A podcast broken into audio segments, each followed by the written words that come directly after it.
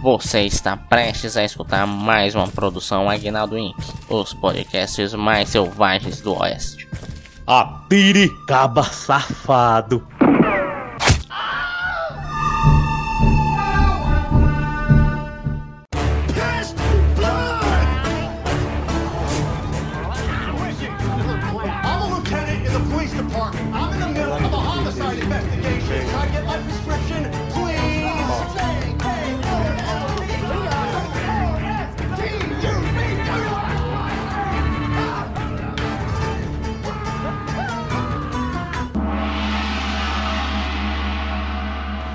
Nicolas Podcast. Um tapa com luva de penícolas no seu ouvido.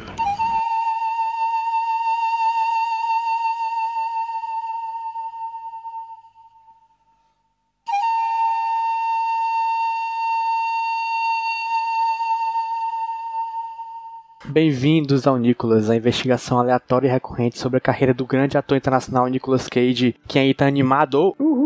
Aê! O grito da galera. Nicotop! Ainda bem que vocês estão, Tu não tá não? que eu não estou. Que triste. Eu, no caso, sou o JP e também tá aqui comigo o PJ animadaço. Paz leve, de leve, pois falar sobre a vida de Nicolas Cage é o que me traz razão de viver. É o que me faz acordar todo dia e dormir todo dia tranquilo. Além disso, tá aqui o Rudy que tá cheirado. Peraí, um minuto. Mãe, vem cá um minuto. Mãe, o que, que a senhora acha do Nicolas Cage? O que foi que ela disse? O que, que ele falou?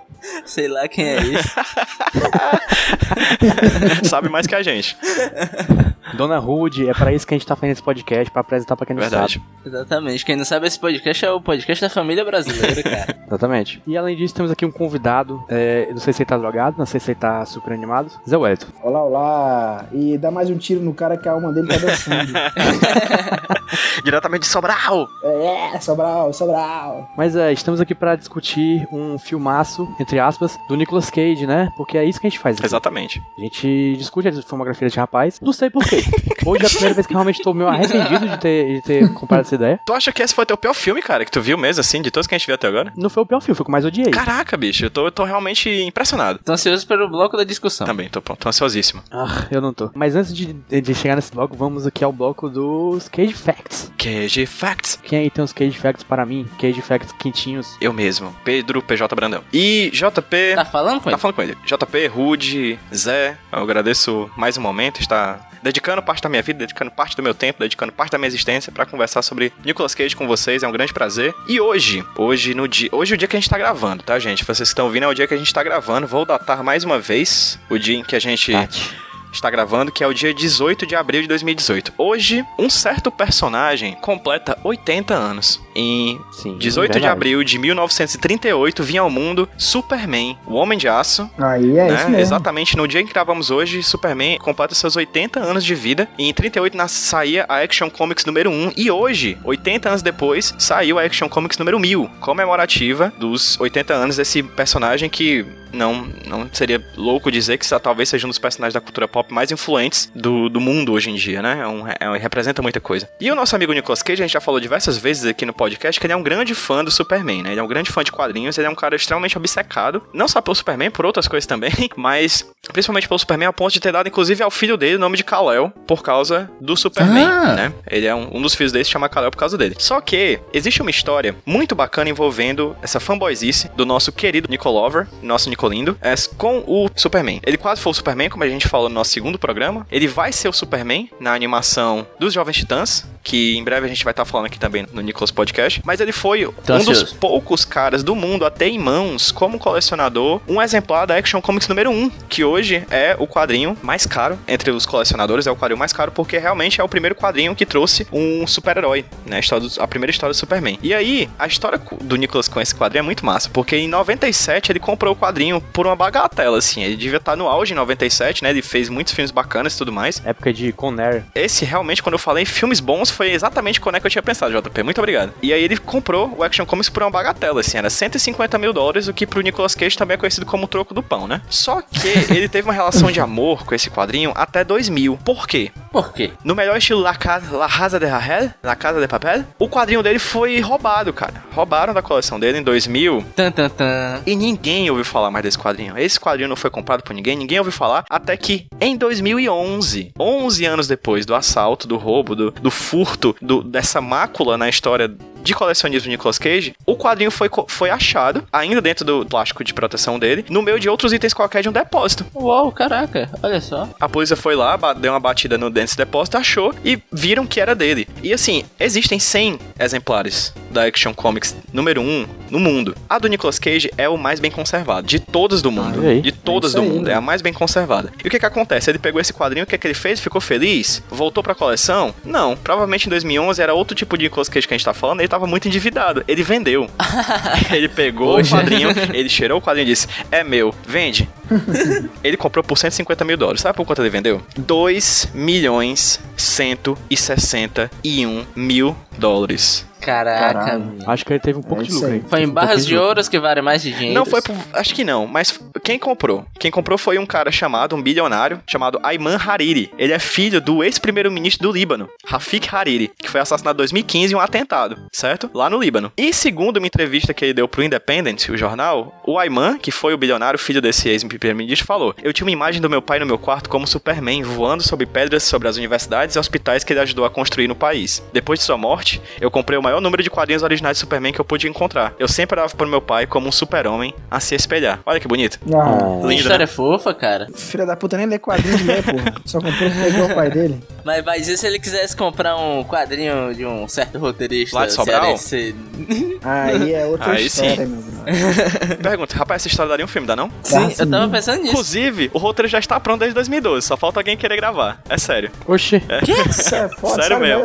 Desde 2012, desde 2012, a Lionsgate comprou o roteiro da comédia sobre os nerds que roubaram essa HQ do Nicolas Cage. Só que isso não foi pra frente. Até hoje ainda não foi pra frente, mas desde 2012 esse roteiro existe, está comprado e só tá esperando alguém fazer. E eu tô muito ansioso pra saber se Nicolas Cage fará Nicolas Cage. Eu já decidi o Caraca. futuro da minha vida. Eu vou abandonar minha atual faculdade de novo. Eu vou fazer cinema, vou virar um diretor de sucesso só pra poder pegar esse, esse roteiro pra Cara, eu acho isso incrível. Eu acho que o Nicolas Cage não devia interpretar ele mesmo, deixar espaço pro futuro Nicolas Cage. O Nicolas Cage É Reborn, o né? Channing Tatum. Sei Tatum? lá. Tem cara de que vai ser muito. Tem cara de que vai ser muito mais feio quando crescer e tal. Então.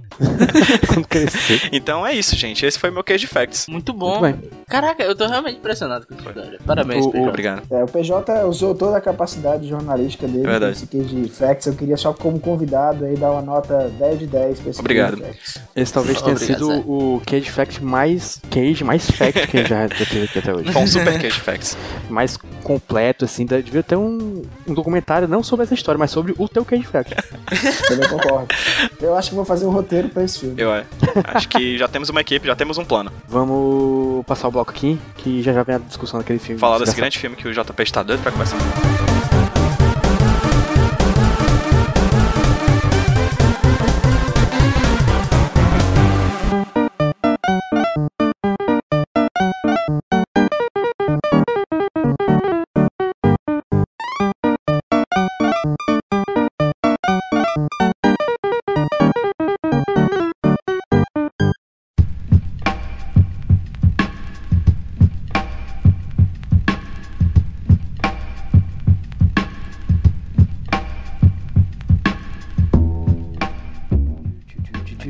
Musiquinha? Fazendo aquecimento vocal. Caramba, System of a Down. É com você, JP. Volta, mancho. Ah, eu tava pensando com surpresa que mandou não. Gente, voltamos. Esse já foi o suspense, cara. Enfim, é, vamos finalmente partir para a discussão desse filme incrível que chama Vício Frenético, de 2009, dirigido por Werner Herzog, o cara que dirigiu o Nosferatu. Não, mas é o, Ah, o remake. não, não é original. Não de mas deixa eu, 1920. deixa eu, deixa Não, deixa eu, Eu sei, fazer pô. um, um- uma Suspense. propaganda, propaganda enganosa aqui, Ah. por favor, pra chamar a atenção Deixa o aqui. cara produzir a fake news dele, cara. Ah, não foi não? O Tá cara que frescando? dirigiu Nosferatu, o filme original de 79. Ah, tá. Ei, cara, mas olha só, o Werner Herzog é um baita diretor, viu, brother? Então, dizem, eu não sei, eu não conheço além disso, né? Além de ser muito respeitado na Alemanha, um dos melhores documentários que eu já assisti na minha vida foi feito pelo Herzog, que inclusive ele é muito bom fazendo documentários. Ele fez aquele do urso, né? Exatamente, o Homem Urso, cara, esse que eu ia falar, cara. Esse documentário é maravilhoso, é dele. né? Ele fez O Sobrevivente, que é com o Christian Bale, que também é um filme muito legal. Ele é um bom diretor, cara. Um bom diretor. Ele fez um filme que eu acho bacana também com o Michael Shannon, que inclu inclu inclusive tá nesse filme, que é o é, My Son, My Son, What Have You Done? É um filme bem legal. Eu conheço ele por uma participação que ele fez em Parks and Recreation, se não me engano. E várias. O Eren- O o Eren Community. Uma das Ele é séries de ator, comédia é. assim Ele já fez alguns filmes aí como ator mesmo. Justamente. E esse filme, Vício Frenético, conta a história do Nicolas Cage cometendo crimes para impedir outro crime. Ou para investigar um crime. É basicamente o Batman, né? Pode crer. dizer. tipo É Batman. tipo o Batman. Inclusive tem um Batman no filme, né? Que é o Val Kilmer. É verdade. Exatamente. Sim, verdade. Totalmente genérico e, sei lá, cara, descartável o Valkyrie. Podia ter, podia ter colocado, sei lá, brother, qualquer pessoa ali. Agostinho Carrara, sei lá. Você podia ter colocado o Hubert do Cacete Planeta, que era a mesma coisa. Exatamente. Sim. Inclusive seria melhor. Pois geraria relação com o público brasileiro. E seria um crossover com, com Fucker and Sucker, né? Exatamente. Exatamente.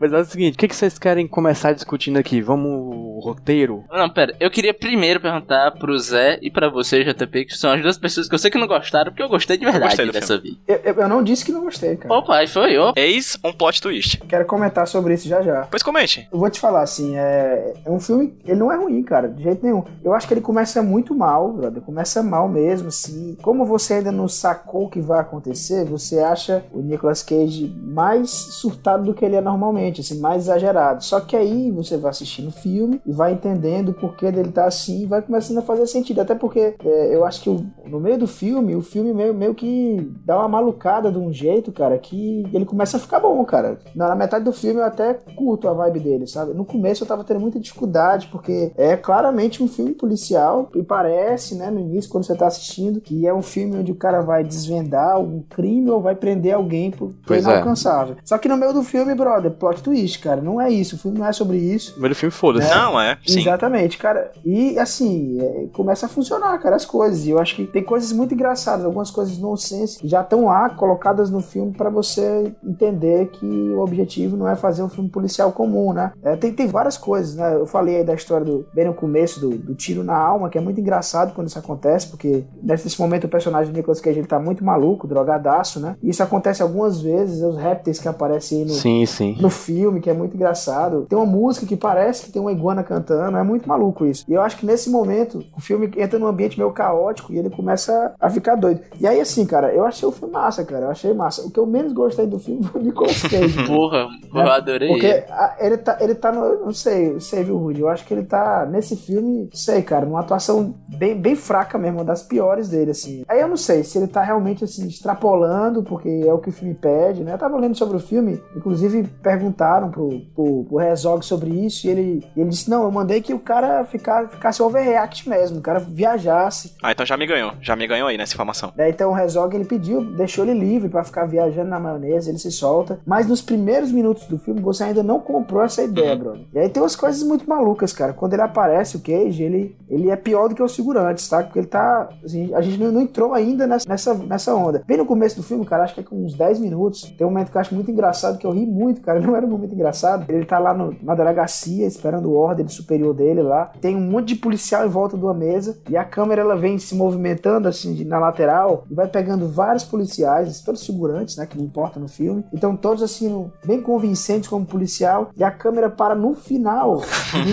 Cage, cara. E o cara é muito engraçado porque ele tá totalmente fake, brother Todo torto, macho. Todo quengado. fazendo careta. E aí tem uma coisa que é chata desse filme, eu vou abrir pra vocês falarem também, pra não falar demais, é que o personagem dele, cara, ele é, ele é bem aquele policial, policial clichê, né, de, de filme policial mesmo, de, de livro policial do, do Chandler, sei lá. É o Bad Cop. Isso, é o bad cop total. E Ele é, o- ele é tipo um parceiro do comissário Gordon. Exatamente.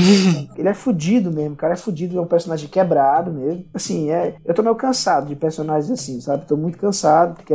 é, e, e além disso, ele é, ele é um cara foda, cara. Tem pelo menos dois momentos no filme em que ele resolve rapidinho uma treta, né? Que tá assim, todo, todo mundo tenso e tal. Tem aquela hora que ele tá na casa por trás e pega o cara. Aquela cena é Você foda. vê que ele é um policial acima da média, cara. Ele é, ele é foda, só que ele é quebrado. Porra, namora com uma prostituta, macho. Isso é muito clichê, né, brother? Você quer fazer que um cara seja fudido numa história, você bota ele pra namorar com uma prostituta. Quer dizer, o cara não consegue. O amor dele é o amor de aluguel, né? Mas assim, cara, no meio do filme, eu acho que é, o filme começa a ficar muito surtado como um todo. Aí a câmera acompanha o overreact do, do Nicolas Cage, a edição acompanha. Eu acho que é um filme muito bem filmado, cara. De verdade, assim. acho que- É o que eu ia falar. Eu acho que pela primeira vez. Não, pela primeira vez não, porque o relevo. o- o- ti- tirando o documentário que a gente falou aqui, acho que é a primeira vez que realmente a gente vê o Nicolas Cage sendo dirigido por alguém realmente bom. Exatamente, eu também, eu concordo. Até como você falou, pela primeira vez também aqui nesse programa, a edição é ok, uma boa edição. Ele pega, eu tô contigo, Zé, no prime- na primeira hora do filme, ele demora pra Exatamente. engatar e demora pra dizer realmente o que ele é, saca? Olha, eu tenho uma discordância. Por mande, discorde. Porque o Nicolas Cage me ganhou no primeiro minuto do filme dele, porque ele já engata ali uns três fuck. Ali de cara, assim. De cara, ele disse: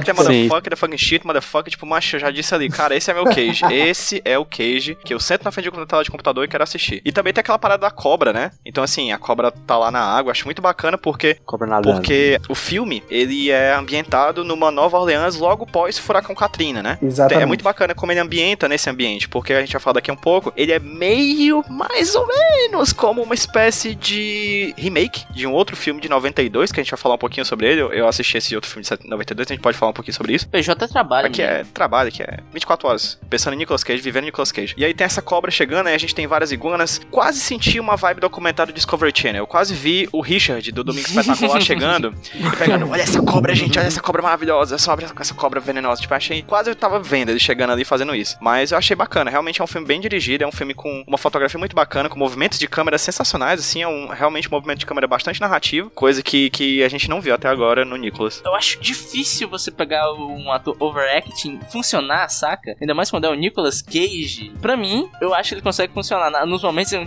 que ele surta, encaixa com a proposta do personagem, do personagem errado, do personagem horrível que ele é. O personagem foi escrito pra ele. Eu não consigo ver esse personagem do Terrence, né? Que é o nome dele, sendo interpretado por outra pessoa. Cara, as risadas, cara. Vocês lembram? Tem momentos que ele dá umas risadas malucas. Ah, assim, sim. ele tá Sim, sim, e tal. É muito doido, cara. É muito insano, né? E é massa também, cara. Vale falar, cara, do... Sei lá, de, de todo o meio ambiente, assim, do filme. aí, Não, não animais, mas os outros personagens que aparecem. É aquele cara que é filho de um deputado, brother. Hum, né? É, é aí que você começa a ver, naquele momento foi que eu comecei a ver, caralho, brother, será? Isso aqui não é bem um, um drama, sei lá, um filme policial comum, cara. Que ele entra e ele fala, oh yeah, oh yeah. Oh yeah!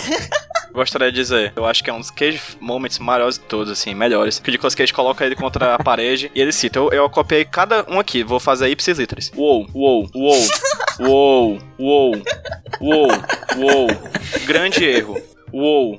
Uou, uou, grande erro. Uou, uou, uou, uou. Oh yeah. Essa foi a- um dos momentos mais bacanas do filme. Mais bacanas, um dos momentos mais cretinos, mas um dos momentos mais bacanas. É maravilhoso. Totalmente cretino. Eu até fui ver, cara, quem era o ator pra ver se era um cara assim conhecido e tal, mas não, não era, não sei lá, um cara genérico qualquer. Mas é engraçado esse momento, porque eu acho que. Ah, ele fez É várias nesse- coisas, já vi ele muito aí. Eu já vi, é, assim, não mas lembro. passando ali atrás, assim, mexendo num balde, lavando uma louça. Ele era o chefe da Agente Carter, Nossa. Ah, o ponto. tá, tá, tá. E aí virou filho de traficante. É isso aí. com certeza. Não, essa. Não, parece que já era depois. Ah, é verdade. pô. Ah, não, se bem que a gente já no passado, né? Essa família, essa árvore genealógica é muito doida. Olha só, quando eu vou falar de filme, eu gosto de fazer paralelos pra pessoa que tá. Que eu tô indicando que eu tô falando do filme, pra ela meio que pegar a vibe, entende? Das discussões. Uhum. Eu assistindo esse filme, ele me remeteu muito ao Abutre. Uhum, sim. Hum, Que ok. é até dirigido e escrito pelo Dan Gilroy, que foi um dos roteiristas do filme de Superman que não rolou, né? A gente já falou isso aqui naquele episódio. E o lance do Abutre é que ele te faz acompanhar um personagem errado, mas muito bom no que ele faz. E você fica constantemente questionando a moral daquilo que você tá assistindo. Eu senti um pouco desse quesinho aqui de discutir moral de um personagem, de um antagonista, de um protagonista que na verdade era pra ser um antagonista dentro do vice frenético. Até pela figura do Nicolas Cage, eu acho que se assemelha muito com a do Lou Bloom do filme do Abutre. É, ele é um personagem que, como o Zé disse, ele é quebrado fisicamente, ele anda todo tortinho assim. Uma das primeiras cenas é ele fazendo um, um exame e o cara dizendo: Não, meu filho, você tá com o cu quebrado aí pra sempre. Aí se fodeu. né? Primeiras cenas, as primeiras cenas ele fala isso, né? Exatamente. E eu acho muito interessante o o, ponto de que os dois personagens, tanto o personagem do Jake Gyllenhaal no Abutre quanto o Terrence aqui, eles são muito, bom, muito bons no que eles fazem, só que eles fazem de um jeito errado, de um jeito que você, ok, ele tá alcançando o fim que ele almeja, mas é errado, mesmo assim eu tô acompanhando, não tá me tirando do filme, entende? Uhum. Sim. Achei isso muito Mas legal. tu sentiu isso, Woody? Eu, eu, eu, eu, eu não assisti o Abutre, cara, confesso, você não viu ainda. Mas, por exemplo, eu não sei se, se a mesma vibe que tu tá falando seria, por exemplo, Breaking Bad. A gente tem um personagem Pouco. principal que é, que é o filho da puta, mas em determinado momento você tá meio que torcendo por ele. É isso que tu quer falar? Assim, não necessariamente esses dois filmes que você acaba não torcendo pra ele como você torce pro Walter White, mas você vê que aquilo é moralmente errado, você discorda do, do que, daquilo que ele tá fazendo, do jeito que ele tá buscando o fim que ele almeja, mas você acompanha, entende? Ele te leva junto. E no momento você fala, ah, não, não, não aguento ver esse cara errado, saca? Você, você acompanha ele, mesmo que você não esteja torcendo, mesmo que você esteja torcendo pra ele se fuder, mas você acompanha ele. No caso do Breaking Bad, eu sinto como se fosse uma gradação, assim. Tá certo, o Walter White pode ter sempre ter sido um cara muito escroto. Mas ele vai fazendo atitudes de gente escrota gradativamente até o momento que você finca ali e você faz um risquinho no chão dizendo, ó, a minha ética vai até aqui. A partir daqui é crime pra mim, entende? Aqui não, aqui desde o começo, assim como o Abutre, e, e assim como aqui no, no filme do Nicolas Cage, eu sempre desde o começo vi que esse cara era muito paia, assim, saca? Tipo, ele é realmente Exatamente. muito paia. É isso que eu pe- que eu ia falar, que eu não, não conseguiria que. Não conseguia entrar na vibe do Breaking Sim, Bad. sim. Eu- no começo, logo, você vê que o cara é um filho da puta mesmo. E, e, sei lá, ele tem uns dois momentos aí na história que são momentos que ele talvez possa ser visto como bonzinhos, assim, né? Quando ele salva o cara lá. Mas no- mais na frente tem mais alguma coisa que eu não me lembro agora. Mas no geral, Quase no final, que é ele falando sobre a colher. Sim, sim. Que é tipo, é uma cena meio fofinha e tal. Eu achei ela tão deslocada de todo o resto que eu não comprei É uma cena aquilo. improvisada, cara. Tava dando uma lida, ela é- foi improvisada. Aquela cena não tinha no roteiro. Foi? Caraca. Não, não funcionou muito bem, não. E assim, até porque eu acho que o Herzog, ele em nenhum momento ele te dá aquele aquele payback, tipo, ele é ruim, ele tá fazendo isso, mas é por isso, negativo. Nicolas Cage tá fazendo isso único e exclusivamente porque ele é um escroto, saca? exatamente. Não, aí ele é escrotão mesmo. Ele- ele é um filme personagem escroto, É o horrível. que eu tava dizendo, Rudy. Tu tinha me falado que tu achava esse filme. é, Tipo, eu não lembro como é que tu tinha falado, mas tipo, que eu achava esse filme errado. Achava esse filme errado, achava esse filme horrível, por causa do personagem que eu achei um personagem detestável. E, macho, eu, é. eu não vou nem falar sobre o filme original agora. Vou deixar pra depois, porque não dá. Não dá pra compa- comparar. O original de 90. Porque assim, é difícil falar de original, né? Porque o que eles têm como é o título, né? O Bad Lieutenant do, de 92 e o do Nicolas Cage, que é The Bad Lieutenant, dois pontos, Port of Call New Orleans, né? Tipo, é como se fosse um outro filme, com uma pegada muito similar de um, de um tenente que é corrupto. Inclusive, eu assisti o original com legendas em português de Portugal e o filme se chamava Tenente Corrupto. Achei muito mais legal que Vício Frenético. Pode crer. Achei muito mais legal que Vício Frenético. Já sabia o que esperar, né? É. E tu, JP, tu falou tão ruim do filme, mas diz aí o que que tu achou. Mas é o seguinte, é, é até difícil argumentar, porque não tem argumento, eu só não gostei, só detestei esse filme. Acontece, É, pô, acontece. Acontece às vezes, Não né? tem problema. Eu não sei o que, que, que, que, que- por que, que eu odiei tanto. Esse aqui foi especial, eu não sei. Tanto que eu não aguentei ver todo. Eu vi, tipo, uma hora e vinte do filme, aí, não, não, não, não, não, não, não, não. Aí eu tive que ser convencido a reassistir, né? Assistir o resto. Quase rolou briga aqui nesse, nesse grupo. Convencido na base da porrada, Vocês, se quase. vocês É. soubessem os bastidores, vocês ficariam enojados. Mas aí eu vi os 40 últimos minutos agora e, sei lá, cara. O filme não conversa comigo, não tem nada que me agrade nele, sei lá. Tem cenas engraçadas, é isso que, que eu tiro de positivo dele. Tem, tem. Tem bastante cenas engraçadas. Inclusive, uma das cenas tem um diálogo que é uma abertura do Nicolas, né? Tu pegou de lá, não foi, Rudy? Sim, Aquela pode cena lá crer. dele pedindo, Aham. dele pedindo de- o, a- o remédio dele na farmácia, né? Eu sou um tenente no departamento de polícia, eu tô no meio de uma investigação de homicídio. Posso ter meu remédio, por favor? Please. É muito bom. Muito boa aquela cena. Outra coisa, a gente vem na sequência de Nicolas Cage e Eva Mendes sendo casal. Rude, eu achei que pela primeira vez, em todos os filmes que a gente fala agora, o casal tem química e no caso é cocaína. Sim,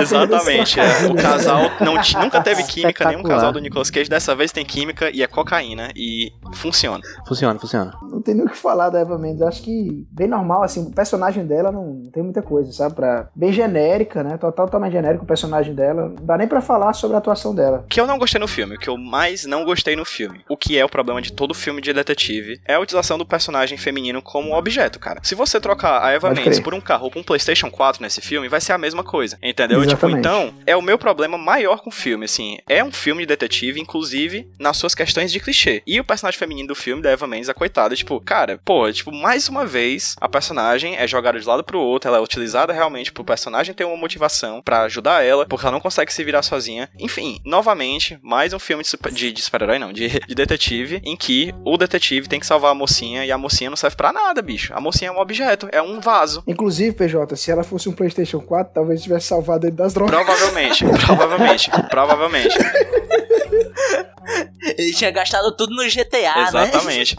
Deixa eu fazer uma Exatamente. listinha aqui rapidinho, que eu fiz uma lista dos vícios de Nicolas Cage nesse filme. Ei, mas assim, só PJ, só complementando antes de falar da lista, não só a Eva Mendes, acho que quase Sim. todas as personagens A- que aparecem. a madrasta. Hiper objetificadas. A madrasta, né? Pô, a, uma- a namorada do cara lá que é revistada no começo do Uhum. filme, né? Que é meio que assim, pô, ela quer se livrar da prisão, aí começa a fazer sexo com ele, assim, na frente do namorado. na- Nada a ver, Uhum. né, cara? E, e outras mulheres que aparecem no filme também, a policial que aparece. pô, é. A mulher é muito mal representada nesse filme. É só esse comentário aí. Hoje, mas tem uma pergunta sobre essa cena aí do, do sexo. Eu tenho uma pergunta. Dá pra fazer sexo daquele jeito? Não, dá não. dá Só se botar, só se botar entre as pernas. Cara, tá eu acho que, que não. É que eu fiquei pensando, assistindo assim. Primeiro que eu, eu acho o Nicolas Cage fazendo sexo uma coisa que eu. Não sei se eu tava preparado pra ver no dia. Eu acho que eu não tava preparado pra ver nunca. Aí eu tava olhando assim, eu, cara, você consegue, será que tá, tá coisando alguma coisa aí, gente? Pelo amor de Deus, eu não tenho muita experiência nessa área da É vida. Esfregando, mano. É só esfregando, é só fricção. Eu, eu acho que com a quantidade necessária de crack você consegue. Eu fiz uma lista dos vícios de Nicolas Cage. No vício frenético, ele tem vício em cocaína, em ameaças, em heroína, em dilaudid, oxycontin, oxycontin, buprenorfine, jogo, sexo, crack, vicodin e maconha. E é Henry quando ele fala a palavra de. E se fosse hoje em dia o filme, se fosse um pouquinho mais cedo, ele provavelmente também teria vício em LOLzinho e Zap Zap. Pode crer. O Nicolas Cage nesse filme é um cara que manda pornô no zap. Ele, com certeza. Manda meme, meme do negão da piroca. E abre em público. Exatamente. E é o cara que espalha o gemidão. Com certeza. Provavelmente. Cara, vamos falar de atuações além do Nicolas Cage, que é o seguinte, todo mundo nesse é esquisito. Eu gosto. Tem uma pessoa normal nesse É, filme. a pessoa mais normal do filme é uma iguana. E o cachorro, E ei, o ca- fala ei, do cachorro, ei, o cachorro é, verdade. normalíssimo. Então pronto, a parte Discovery Channel do filme é a melhor parte em atuação. Todos os bichos estão muito bem, atuando muito bem, realmente. Papel muito competente, assim, merecia indicações. Iguana poderia ganhar a melhor canção original, né? Sim, com certeza. com certeza. Ganhar da Moana aí, ó. É, Iguana, Moana, tá tudo ali. Mas assim, apesar de eu ter odiado tudo, basicamente, ele tem cenas muito bizarras, mas legais. Legais assim, né? Interessantes, sei lá. Como, por exemplo, a cena das velhinhas. Ah, caralho, Eu macho, achei aquela aquela cena cena muito, muito é insana, velho. É muito surtada, insana. velho. Ele, ele tá ameaçando duas velhinhas, ele começa a se barbear do nada e. Ele tá suado, né? É. Aquela tasta meio careca, assim, pingando.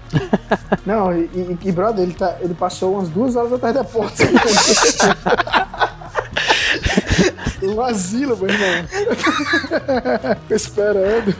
Eu acho louco que ele fala assim: Eu entrei aqui sem ninguém me ver. Eu pensei, cara, você é, o Nicolas Cage.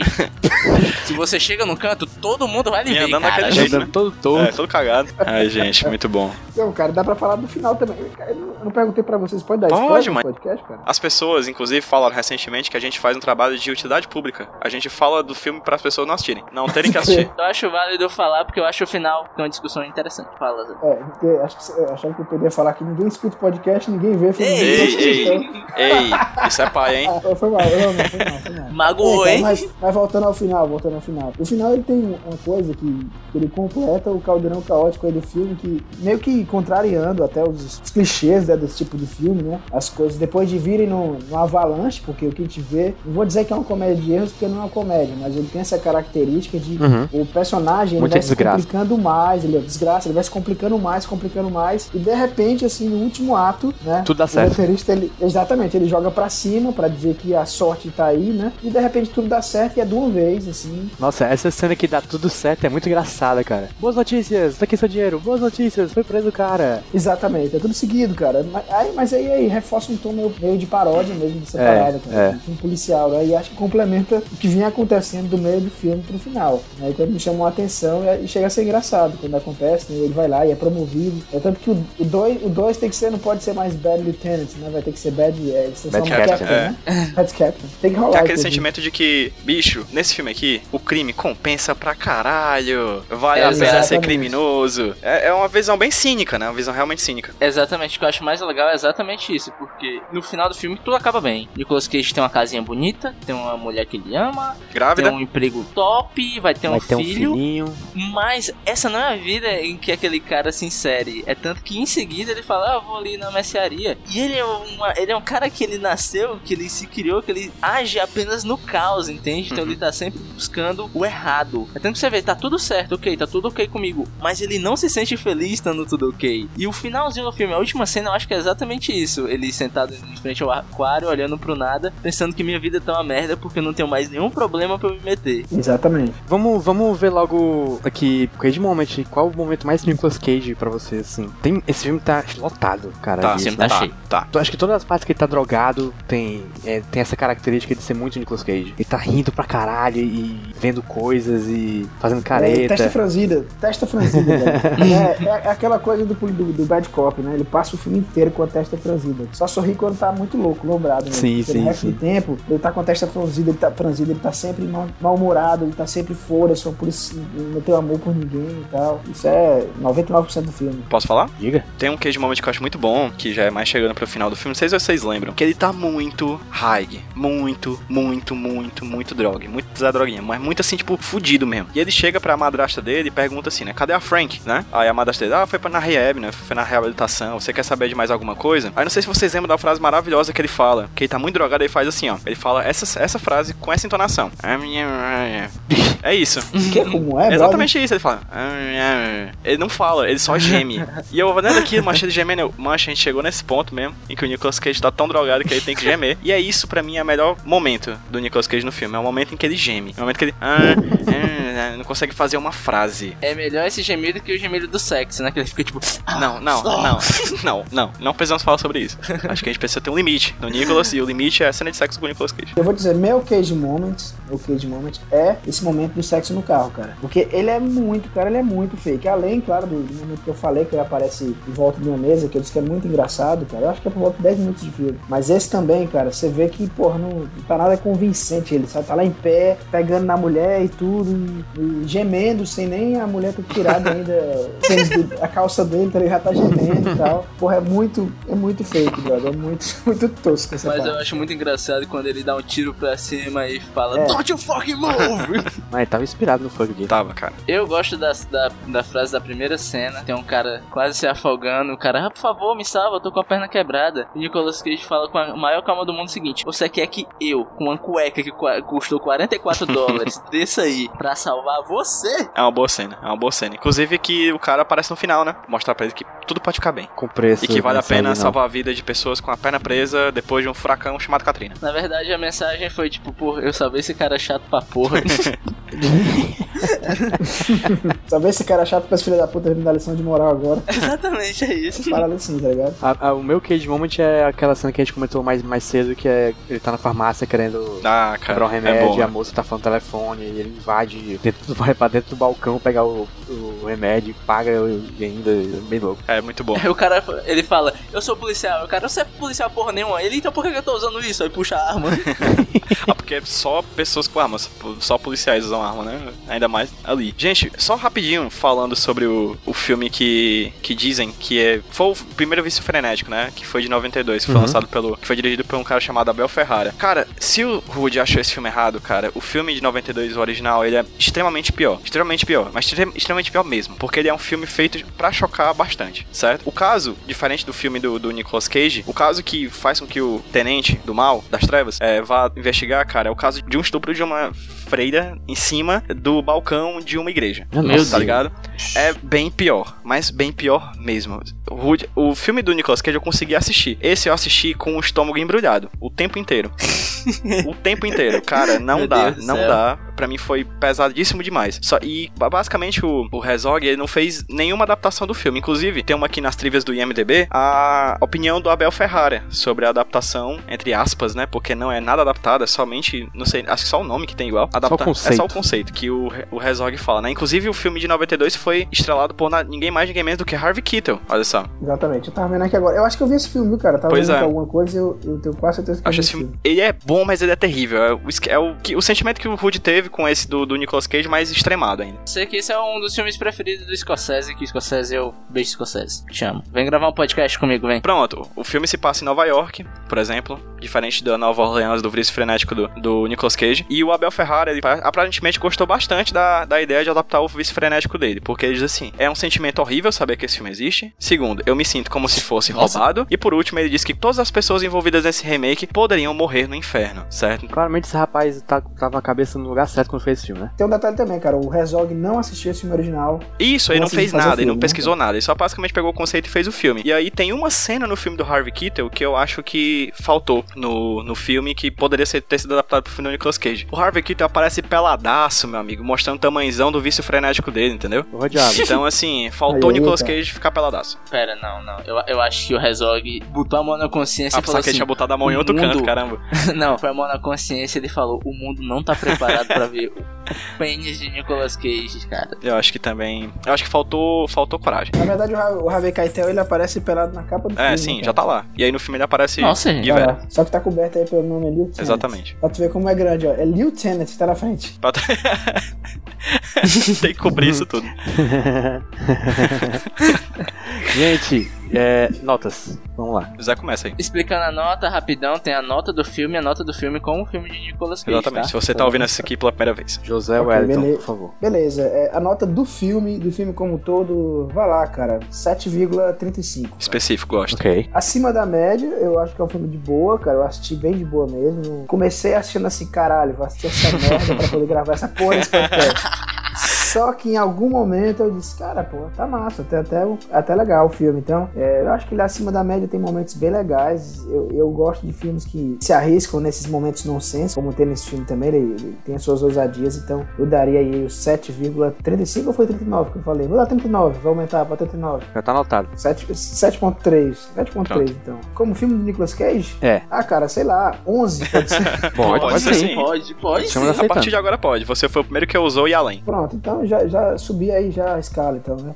É, cara, assim, é, é, eu acho que, que, o- que o Cage aí, na, tô passando pela primeira vez, talvez vocês até tenham discutido isso em algum momento, mas eu acho que o Cage na década de 90 ele tem uma filmografia bacana, cara, com de, de filmes de ação, policial, tem Era de ouro. Era de né? Era de ouro. ouro. A gente O tá queijo de ouro. querendo falar sobre esse, só que não sai no sorteio. isso, né? Então, assim, ele tem algumas coisas bem legais. É óbvio, a gente nem precisa falar disso, que de 2010 pra cá é uma ladeira abaixo. Olha, não é só 2010 não, viu? É, vai um pouquinho antes, né? Porque esse filme é de 2009, brother. Talvez, vou dizer que a partir dele ele começou a ter uma filmografia ruim, né? Mas comparado com o que tá rolando atualmente, esse filme é um filme muito bom, cara, sabe? Esse é um filme bacana. E, e se você ouvir as histórias que a gente tá contando agora, de que ele foi incentivado a ficar surtado mesmo, que o personagem é surtado, e que o personagem tá sentindo dor todo o tempo, que justifica aquela cara ridícula dele, então já era, brother. Boa. Po- Posso ir? PJ. Posso ir? Tem permissão? Vai, Rude, vai, Rude. não, PJ. Não, não quero também não. Ah, não tá quero bom. não. Então vai, Então JP. vai. Então ninguém vai.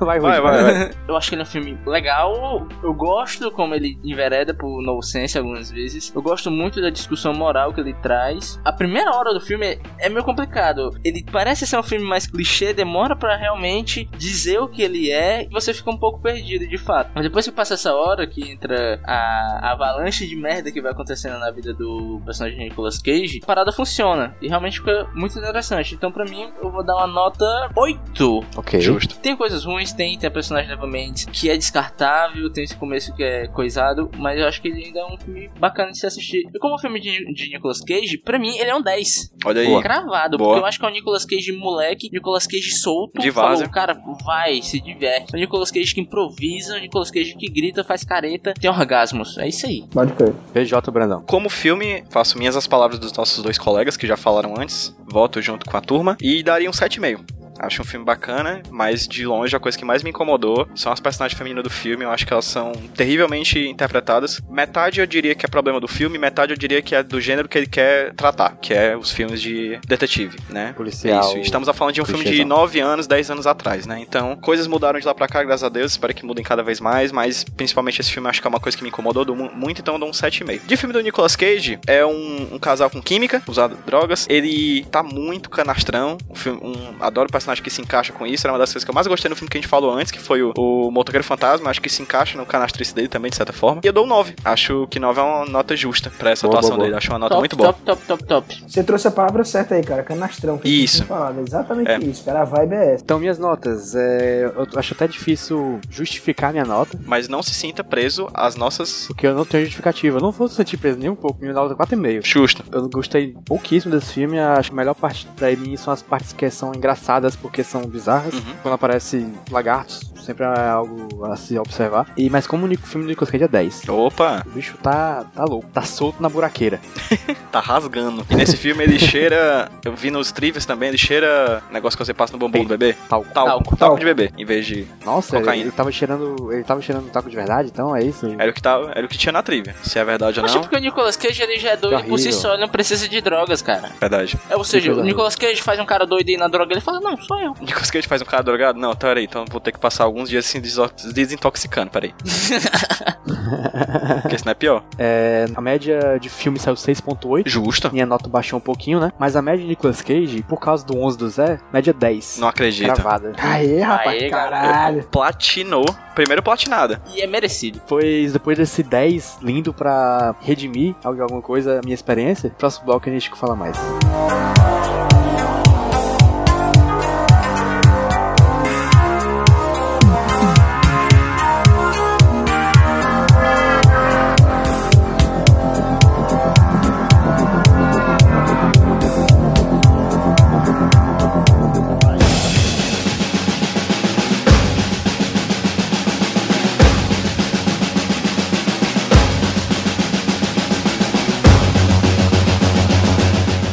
estamos de volta agora com a indicação de algo que, que a gente só vai indicar porque tem queijo no nome. Rudinei. No episódio passado a gente foi nas estatais, né? Nas companhias de fiscalização dos estados. Só foi nos estados do Rio Grande do Sul, se não me engano. Eu vou continuar agora, cara, falando das estatais. Eu vou falar de uma empresa pública. Eu acho empresa pública? Não, acho que não, que ela foi privatizada. Salvo engano, eu posso falando muita merda. Eu vou falar da Cagesse. Que dentro do nome Cagesse tem um queijo dentro. Jesus. que Cagesse é aqui no Ceará, né? Cagesse, né? Cagesp em São Paulo, whatever. Queijo você é. O Ceará é o melhor estado porque a gente tem uma companhia que fornece serviço de água e esgoto com o nome Cage embutido dentro, cara. Que é estado melhor que isso? Caramba.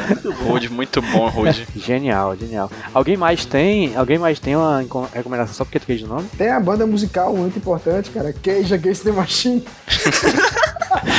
Nossa senhora. Não, peraí, Zé, fala um pouquinho do Cage Against the Machine, mano. É a banda, né, pô? Imagina uma banda que toca metal core de protesto quatro com o Nicolas Cage tocando, pô. Lu- Lutando contra o Arnold Schwarzenegger. Ou conta Florence do Forest the Machine. Caraca, muito bom. Não, e tem, tem, tem, ei, pô, aí tem, tem, tem um alimento também, né, pô? Tem um queijo quente. Nossa. Vamos partir pro Jabás. Então vamos aqui pros jabazinhos, começando pelo nosso convidado, José Wellington. O que, que você tem pra se auto-indicar aqui pra nós? Pô, cara, eu esperei ansiosamente esse momento nesse podcast. Tô aí na humildade, divulgando meu quadrinho novo, que é o Cangaço Overdrive. Então, quem quiser depois, tá sendo lançado pela editora Draco, um quadrinho que mistura aí cangaço e cyberpunk. Então, se quiser depois, editoradraco.com. Tem na Amazon também, tá até com desconto. Provavelmente vai estar com desconto quando sair, porque a Amazon já tem desconto toda semana. E, Ainda bem. E, e é isso, né? Mas então fica aí, só a indicação aí da, do quadrinho pra quem quiser conhecer depois. Cangaço Overdrive. Boa. Ô, ô Zé, você tem outros quadrinhos assim também no nome aí pra galera que quiser te conhecer, cara? Não, mas nenhum deles dá pra encaixar com queijo, cara. É uma merda. Que- mas o próximo eu vou me esforçar nesse aqui. Não, mas tô brincando. Tem o Steampunk Ladies, Vingança a Vapor, que saiu em 2015, e tem o Quem Matou de Ninguém, que saiu em 2014. Esses são os dois aí quadrinhos. O homem é uma máquina. O Cage vai lutar contra ele. Já, que- já o Cage lutar contra o Zé Wellington. É, vou, vou até inclusive pensar aí, né, no queijo aí no próximo quadrinho. Tem, que- tem, que, tem que ter homenagem. Tem que aí. botar pelo menos um, um- uma careta do Nicolas Cage ali no fundo, alguém vendo o filme dele, coisa Acho que o Nicolas Cage tem que ser o protagonista da adaptação de Cangaço Overdrive. Eu apoio aí, cara.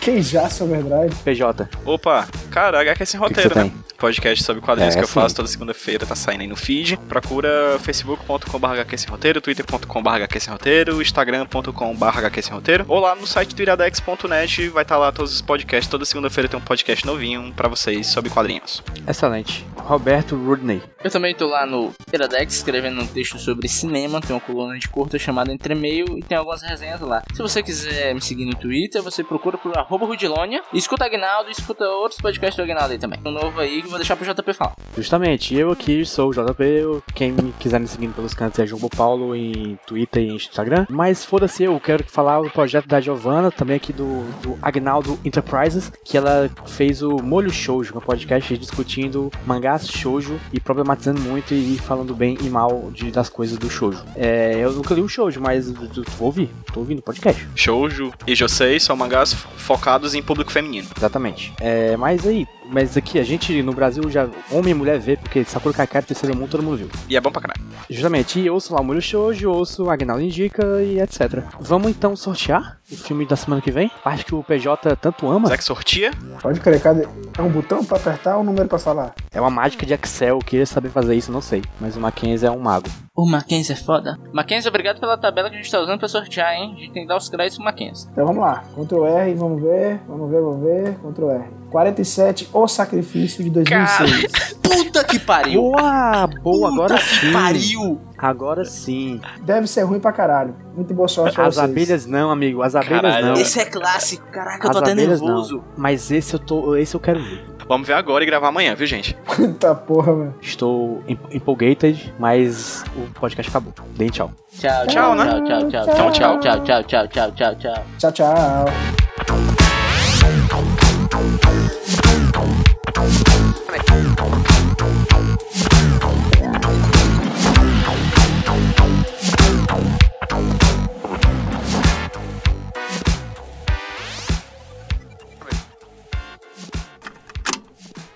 Eu sou o Rudinei e eu editei esse podcast. Eu sou o JP e eu sonorizei ele. Você pode ajudar o Nicolas compartilhando com seus amigos E dando 5 estrelinhas no iTunes. ajuda a gente, por favor. Deixe o seu recado depois do bip. Tchau.